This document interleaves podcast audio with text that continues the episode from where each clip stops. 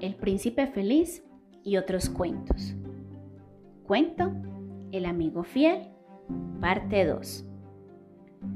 A la mañana siguiente, cuando estaba sujetando unas madreselvas sobre su puerta, oyó la voz del molinero que le llamaba desde el camino.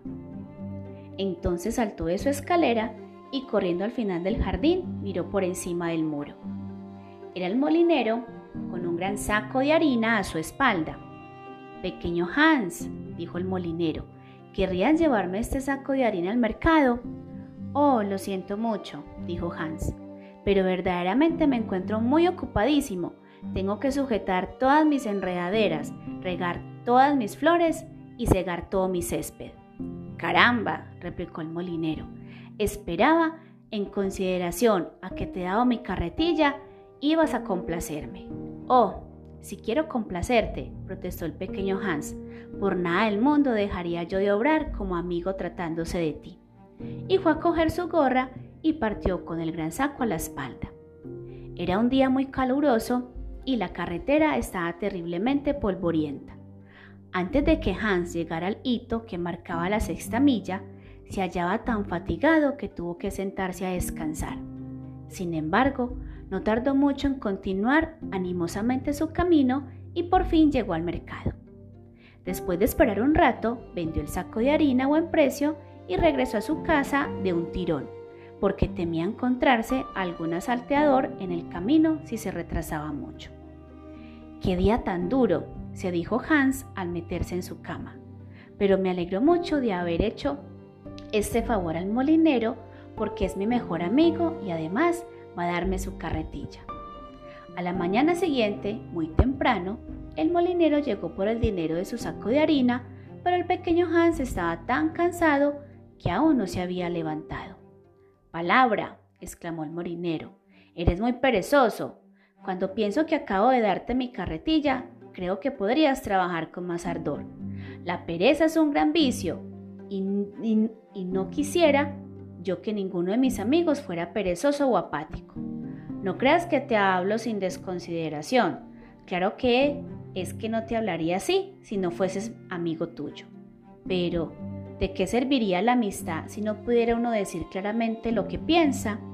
Todo el mundo puede decir cosas amables y esforzarse en complacer y halagar, pero un amigo sincero dice las cosas desagradables y no teme causar pesadumbre. Por el contrario, si es un amigo verdadero, lo prefiere porque sabe que así hace bien. Lo siento mucho, respondió el, respondió el pequeño Hans, restregándose los ojos y quitándose el gorro de dormir. Pero estaba tan rendido que creía que había haberme acostado hace poco y escuchaba cantar a los pájaros. ¿No sabes que trabajo siempre mejor cuando he oído cantar a los pájaros? Bueno, tanto mejor, respondió el molinero, dándole una palmada en el hombro, porque necesito que me arregles la techumbre de mi granero. El pequeño Hans tenía gran necesidad de ir a trabajar a su jardín, porque hacía dos días que no regaba sus flores, pero no quiso decir que no al molinero, que era un buen amigo para él. ¿Crees que no sería amistoso decirte qué tengo que hacer? preguntó con voz humilde y tímida. No creía nunca, por cierto, contestó el molinero, que fuese mucho pedirte, teniendo en cuenta que acabo de regalarte mi carretilla, pero claro que es que lo haré yo mismo si te niegas. Oh, de ningún modo, exclamó el pequeño Hans saltando de su cama. Se vistió y fue al granero. Trabajó allí durante todo el día hasta el anochecer, y al ponerse el sol vino el molinero a ver hasta dónde había llegado. ¿Has tapado el boquete del techo pequeño Hans? gritó el molinero con tono alegre. Está casi terminado, respondió Hans, bajando la escala. Ah, dijo el molinero, no hay trabajo más agradable como el que se hace por otro. Es un encanto oírte hablar, respondió el pequeño Hans, que descansaba secándose la frente. Es un encanto, pero temo que nunca llegaré a tener las ideas tan hermosas como las tuyas. Oh, ya las tendrás, dijo el molinero, pero habrás de tomarte más trabajo. Por ahora no poses más que la práctica de la amistad. Algún día poseerás también la teoría. ¿Crees eso de verdad? preguntó el pequeño Hans. Indudablemente, contestó el molinero. Y ahora que has arreglado el techo, mejor será que vuelvas a tu casa a descansar, pues mañana necesito que lleves mis carneros a la montaña. El pobre Hans no se atrevió a protestar y al día siguiente, al amanecer, el molinero condujo sus carneros hasta cerca de su casita y Hans se fue con ellos a la montaña. Entre ir y volver se le fue el día y cuando regresó estaba tan cansado que se durmió en su silla y no se despertó hasta entrada la mañana. Qué tiempo más delicioso tendrá mi jardín, se dijo, e iba a ponerse a trabajar, pero por un momento, por un, pero por un motivo u otro no tuvo tiempo de echar un vistazo a sus flores. Llegaba su amigo el molinero y le mandaba muy lejos a cumplir recados o le pedía que fuese a ayudarle en el molino. Algunas veces el pequeño Hans se apuraba mucho al pensar que sus flores creerían que las había olvidado, pero se consolaba pensando que el molinero era su mejor amigo. Además, acostumbraba a decirse, va a darme su carretilla, lo cual es un acto de puro desprendimiento. Y el pequeño Hans trabajaba para el molinero y éste decía muchas cosas bellas sobre la amistad, cosas que Hans copiaba en su libro verde y que releía por la noche, pues era culto. Ahora bien, sucedió que una noche, estando el pequeño Hans sentado junto al fuego, dieron una dieron un aldabonazo a la puerta. La noche era negrísima, el viento soplaba y rugía en torno a la casa de un modo tan terrible que Hans pensó al principio si sería el huracán el que sacudía la puerta. Pero sonó un segundo golpe y después un tercero, más violento que los otros. Será algún pobre viajero, se dijo el pequeño Hans y corrió a la puerta. El molinero estaba en el umbral con una linterna en la mano y un grueso garrote en la otra. Querido Hans, gritó el, gritó el molinero, me aflige un gran pesar. Mi hijo se ha caído de una escala, hiriéndose. Voy a buscar al médico, pero vive lejos de aquí y la noche es tan mala que he pensado que fueses tú en mi lugar. Ya sabes que te doy mi carretilla, por eso estaría muy bien que hicieses algo por mí en cambio. Por supuesto, exclamó el pequeño Hans. Me alegra mucho de que te haya ocurrido, que se te haya ocurrido venir. Iré enseguida, pero debéis dejarme si tu linterna, porque la noche es tan oscura que temo caer en alguna zanja. Lo siento muchísimo, respondió el molinero, pero es mi linterna nueva y sería una gran pérdida que le ocurriese algo. Bueno, no hablemos más, iré sin ella, dijo el pequeño Hans. Se puso su gran capa de pieles, un gorro colorado muy abrigador se enrolló su bufanda alrededor del cuello y partió. Qué terrible tempestad se desencadenaba. La noche era tan negra que el pequeño Hans apenas veía y el viento tan fuerte que le, que le costaba gran trabajo andar. Sin embargo, él era muy animoso y después de caminar cerca de tres horas, llegó a la casa del médico y llamó a la puerta. ¿Quién es? preguntó, gritó el doctor, asomando la cabeza a la ventana de su dormitorio. El pequeño Hans, doctor. ¿Y qué deseas, pequeño Hans?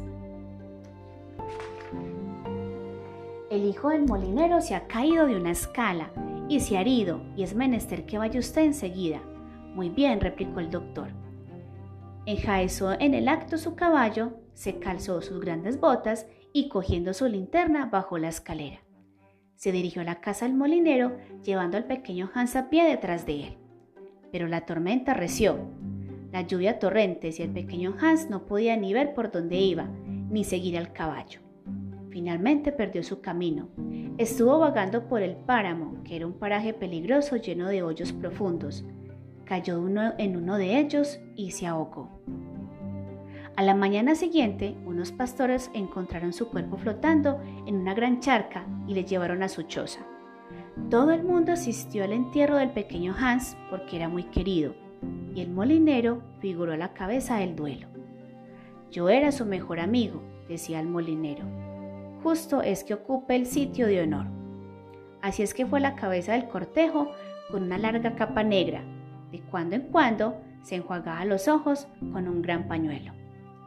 El pequeño Hans representa ciertamente una gran pérdida para todos nosotros, dijo el ojalatero una vez terminados los funerales y cuando la comitiva estuvo cómodamente instalada en la posada, bebiendo vino dulce, bebiendo vino dulce y comiendo buenos pasteles. Es una gran pérdida, sobre todo para mí, contestó el molinero.